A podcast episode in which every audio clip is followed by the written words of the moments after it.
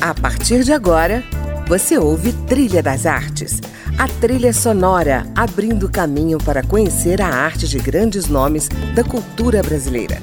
Música, opinião e informação na Trilha das Artes, com André Amaro.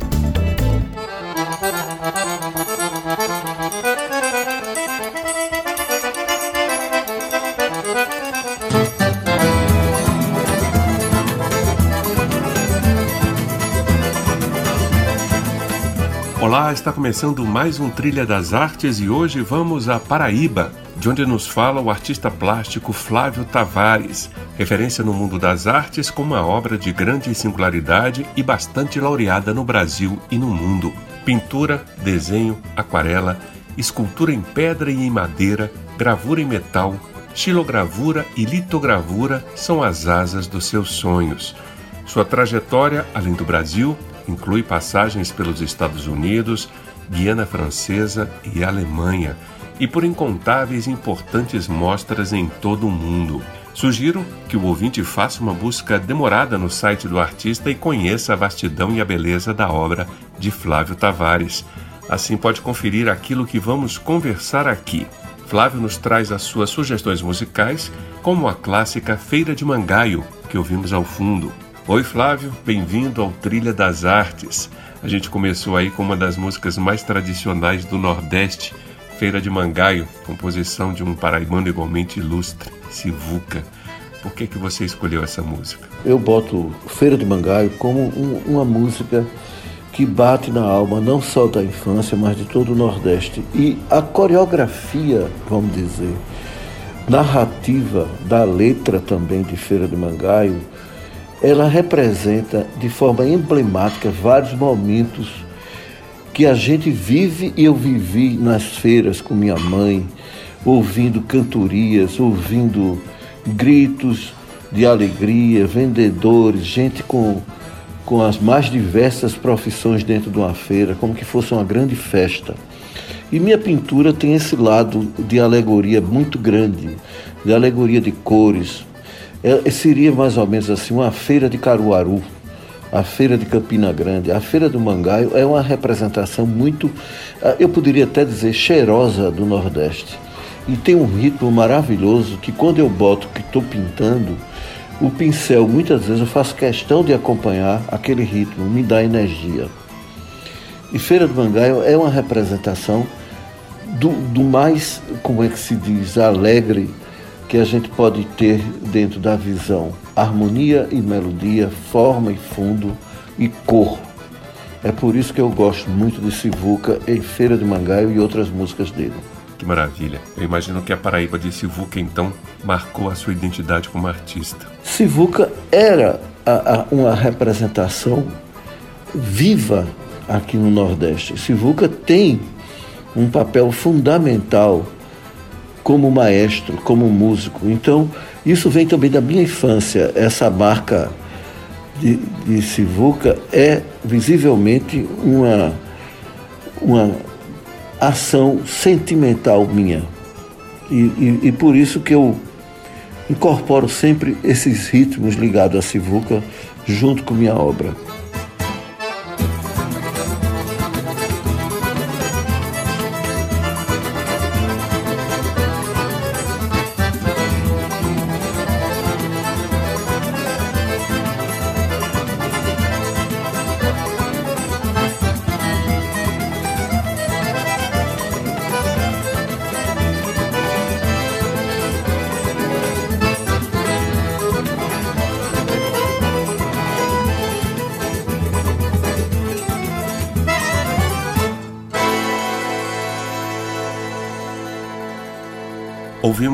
A canção Feira de Mangaio, de Sivuca, na sanfona de Sivuca, Dominguinhos e Oswaldinho, clássico do nosso cancioneiro popular que nos brinda o artista plástico Flávio Tavares, o meu entrevistado de hoje. Flávio, em recente visita à sua casa e ao seu ateliê em João Pessoa, eu tive algumas impressões que eu gostaria de compartilhar com você. A primeira é que na sua pintura há visivelmente uma construção cênica ou uma paisagem fabulária, como você mesmo chegou a mencionar. Vejo esse teatro da vida, do mundo imaginário, que se derrama em suas telas, como uma marca.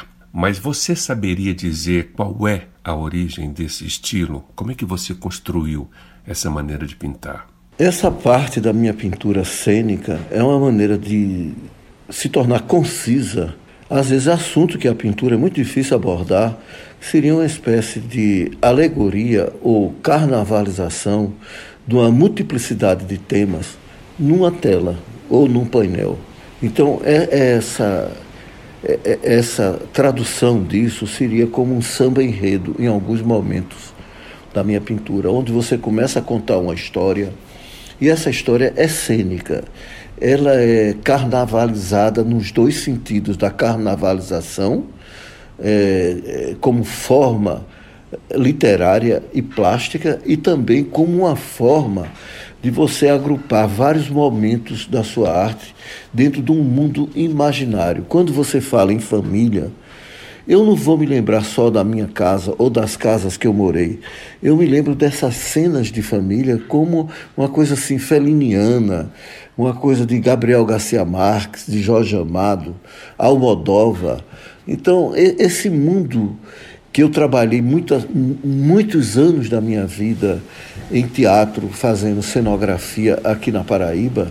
Cheguei a fazer Tartufo, o Santo e a Porca de Ariano Suassuna, o, o Alto de Maria Mestre e várias peças. Eu estava dentro, Coiteiros de Fernando Peixoto, e A Resistência de Maria Adelaide Amaral, fiz o cartaz. Então, eu sempre tive envolvido por causa de um irmão meu, o mais velho, Sérgio, já falecido, que ele fazia teatro. Então eu ouvia muita conversa e, e, e assuntos de cenografia, de, de Eugênio O'Neill, de vários grandes teatrólogos, é, Arrabal. Então, eu acho que esse mundo de influências, vamos dizer, como Francisco Brenan dizia, a gente sofre constantemente de influências benéficas. E eu acredito que o teatro, na minha vida, foi uma influência extremamente benéfica, não só pela luz das cenas, pelo movimento dos atores, pela aquela coisa circense que o teatro incorporou e pela própria clausura do palco que me reporta a tela. Então, é, para mim, quando eu vou usar uma multiplicidade de temas, às vezes irônicos, às vezes de forma crítica política, eu tenho que me reportar ao teatro. Não que minha pintura seja pintar o teatro, mas ela é teatralizada até nas expressões das pessoas, das figuras. É isso que eu chamo uma incorporação cênica através do teatro na pintura. Excelente.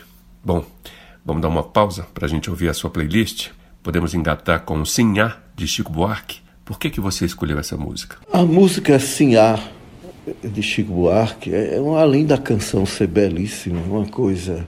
É um, um, uma amargura romântica sobre o princípio da negritude, do escravo, que me reporta muito a um mundo antigo e presente também.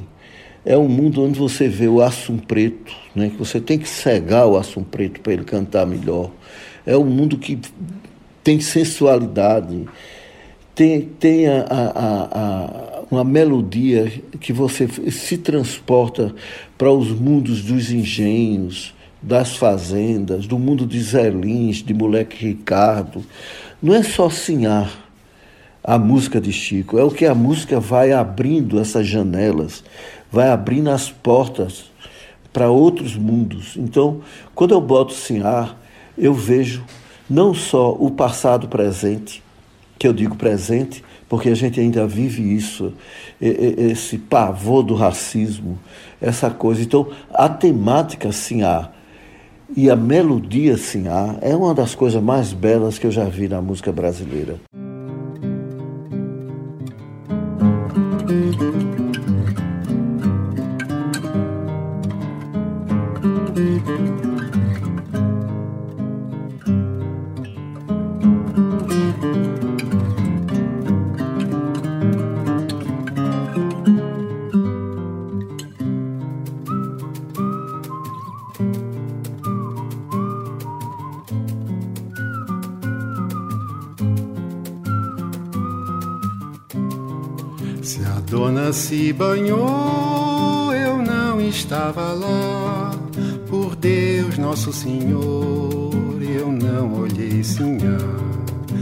Estava lá na roça, sou de olhar ninguém.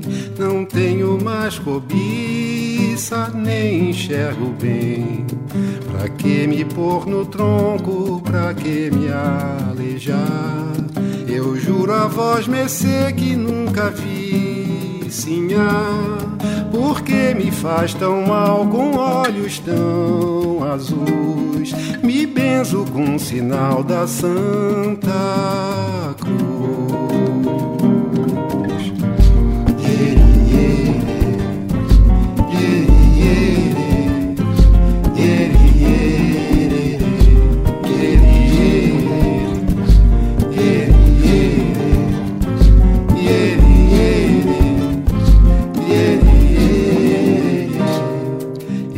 Cheguei no açude atrás da sabia, olhava o arvoredo, eu não olhei sinhá.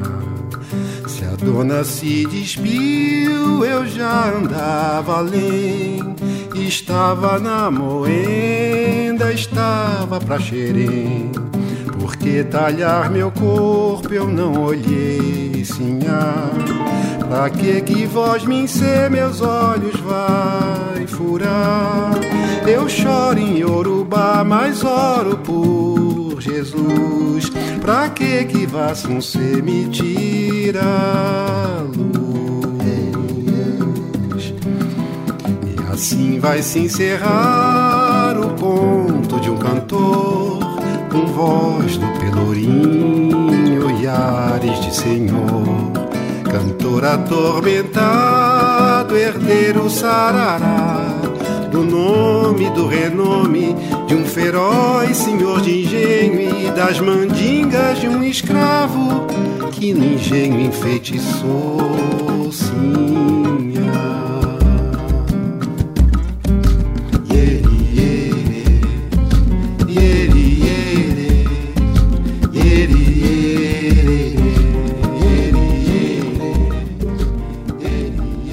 Ouvimos aí Chico Buarque e a sua canção Sinhá, que nos brinda o artista plástico Flávio Tavares, com quem eu converso hoje aqui no Trilha das Artes. Flávio, eu queria falar agora das mulheres que dominam a sua obra figurativa, seja na pintura, no desenho ou na gravura. Há uma celebração ao feminino, né? Pode falar disso? O domínio das mulheres na arte, eu acredito assim que é uma eternidade dentro do princípio é, é, da própria história da arte. Na minha casa, meu pai, também como ilustrador, eu sofri essa, essa influência. Ele ilustrava muita coisa do, do, dos contos gregos, de, ligado a, a, a, ao fabulário amazônico, até Iracema. Então, é, essas influências de você viver também cercado de mulheres, na adolescência, ah, o, o, colégio liceu cheio de meninas, a, a convivência com o cheiro, com o perfume, com a beleza feminina, influências também de outros pintores, como Matisse, de Cavalcante. É, essas coisas marcam é, é, a existência de uma estética feminina.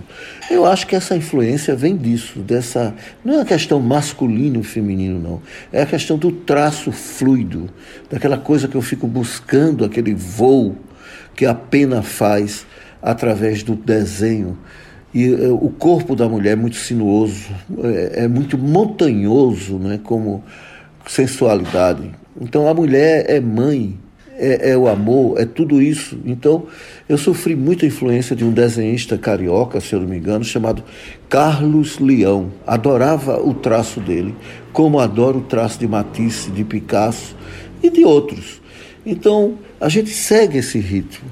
Esse ritmo do estatuário, de Rodin, aqui no Brasil, de Brecheret e de muitos outros, porque citar nomes fica muito difícil a gente, numa hora assim de uma entrevista, você se lembrar exatamente é, como você mostrar essa influência e essa particularidade na estética feminina na minha obra. Bom, vamos seguir aqui a nossa trilha musical. Você escolheu para a gente ouvir Reconvexo, do Caetano Veloso. Por quê? Eu me lembro muito do Rio de Janeiro, nos anos 68, quando eu passei um ano estudando lá no Rio, quando eu ouvi primeira vez a música Alegria, Alegria, de Caetano Veloso.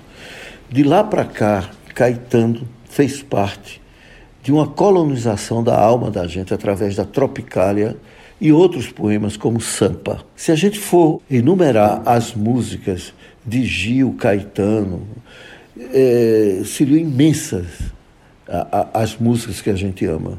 Então, Reconvexo, quando eu boto, me relaxa. É, é uma coisa assim, por incrível que pareça, que eu sinto, eu não danço, dificilmente eu danço. Mas reconvexo eu consigo acertar o ritmo. Não só, eu fico dançando. É uma, é uma música que mexe com a gente. A letra é linda. E tem o reconvexo, o convexo e o reconvexo, que é muitos movimentos dos pincéis. Então, quando eu estou ouvindo reconvexo, eu, eu tenho certeza que eu estou no ritmo certo, que eu estou na alegria é, vivendo a pintura. Então, é, é uma música que, como um mantra, às vezes eu repito, repito, eu não sei como aqui em casa, como meu ateliê dentro de casa, o pessoal aguenta, porque realmente a música é muito boa.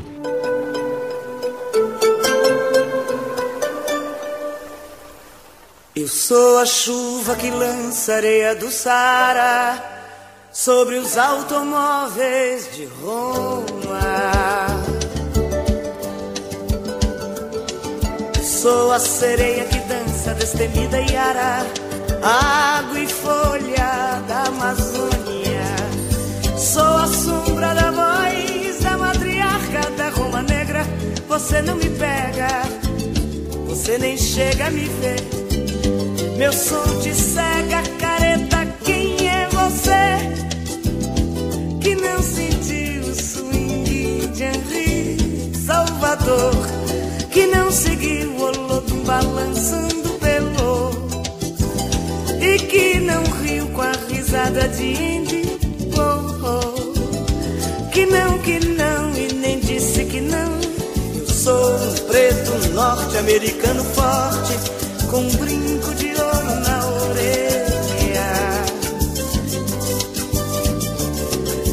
sou a flor da primeira música mais velha, mais nova e seu corte. Sou o cheiro dos livros desesperados, sou guita gogóia, seu olho me olha, mas não me pode alcançar.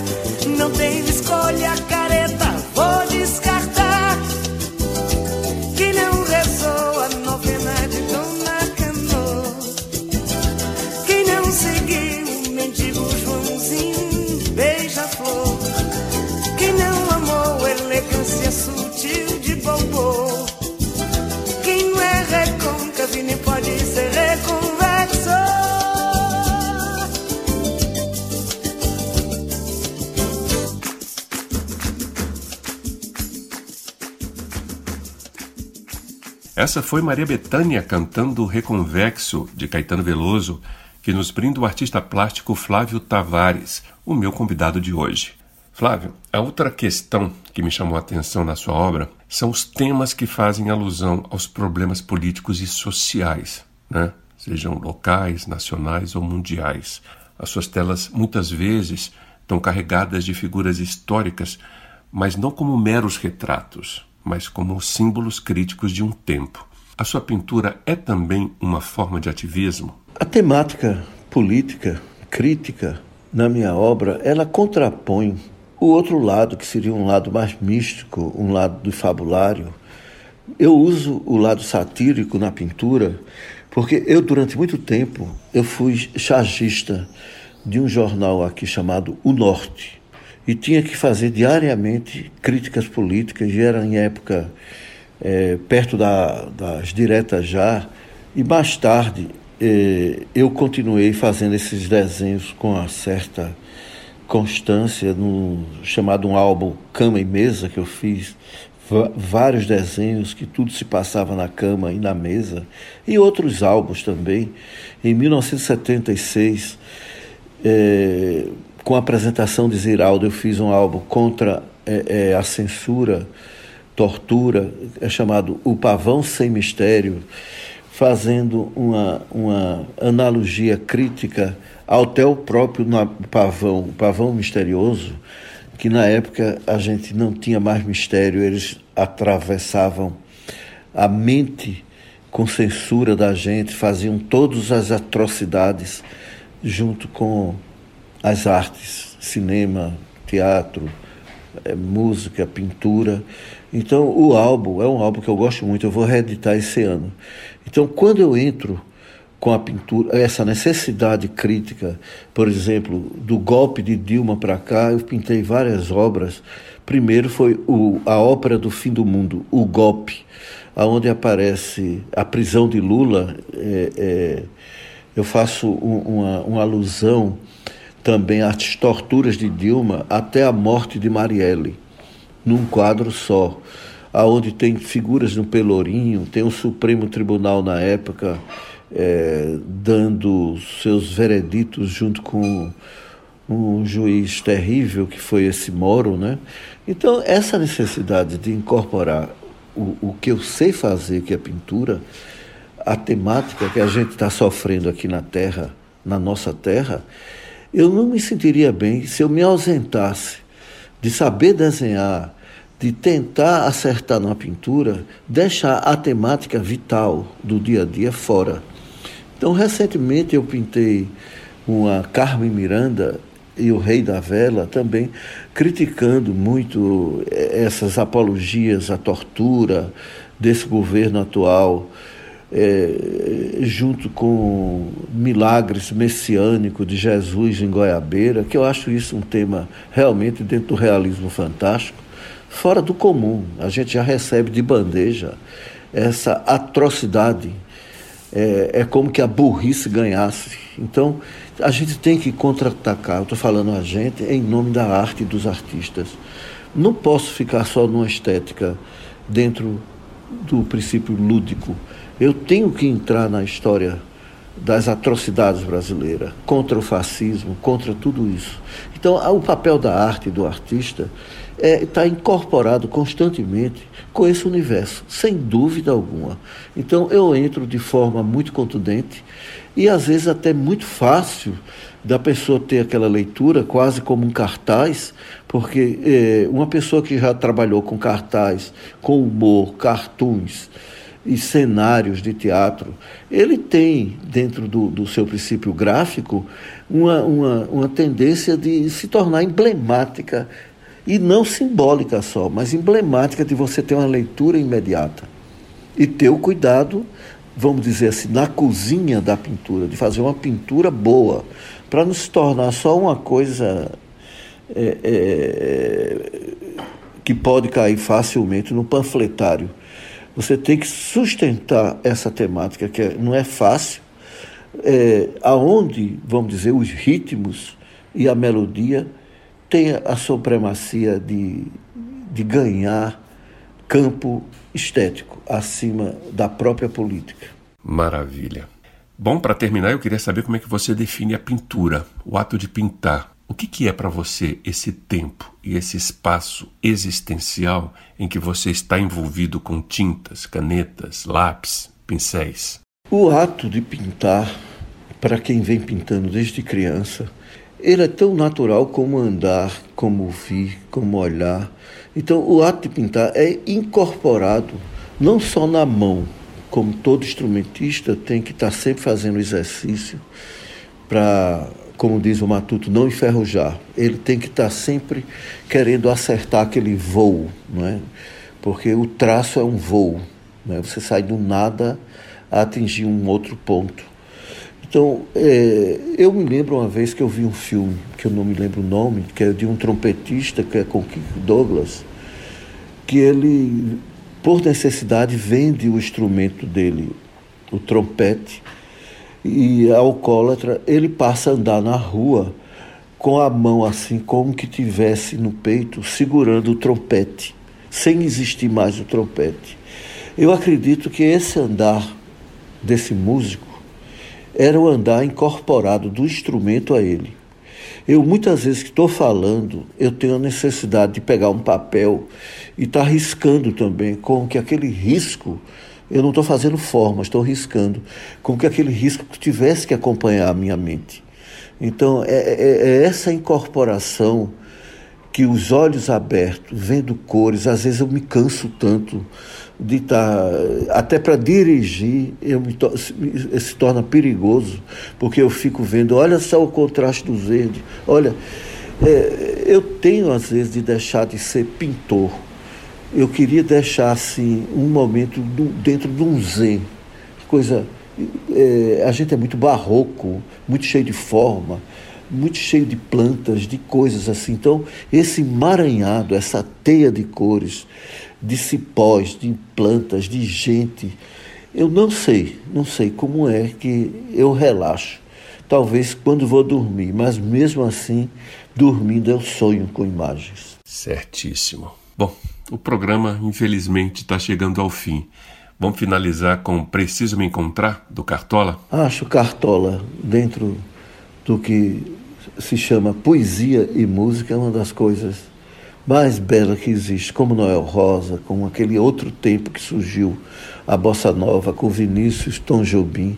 O Preciso Me Encontrar é uma das mais belas músicas do encontro do ser com o mundo. É um encontro assim de uma roda viva que a gente está dentro dela para sempre. Quero agradecer, André Amaro, esse momento que você deu para esse papo tão gostoso. E vamos ver se a gente se encontra outras vezes. Com certeza vou desejar esse novo encontro. Bom, obrigado Flávio por estar com a gente aqui no programa e vida longa à sua arte. E você que nos ouviu, obrigado pela companhia. A gente se encontra na semana que vem aqui no Trilha das Artes. Até lá!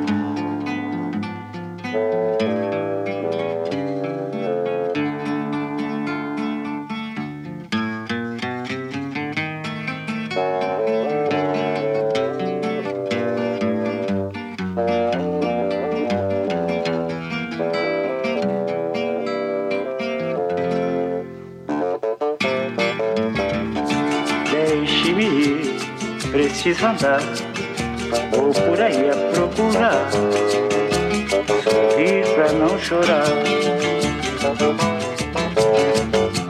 Deixe-me, preciso andar, vou por aí a procurar, sorrir pra não chorar. Quero assistir ao sol nascer, ver as águas dos rios correr ouvir os pássaros cantar. Eu quero nascer, quero viver, deixe-me, preciso andar. Vou por aí a procurar, vida não chorar. Se alguém por mim perguntar, diga que eu só vou voltar depois que me encontrar. Assistir ao sol nascer, ver as águas dos rios correr, ouvir os pássaros cantar.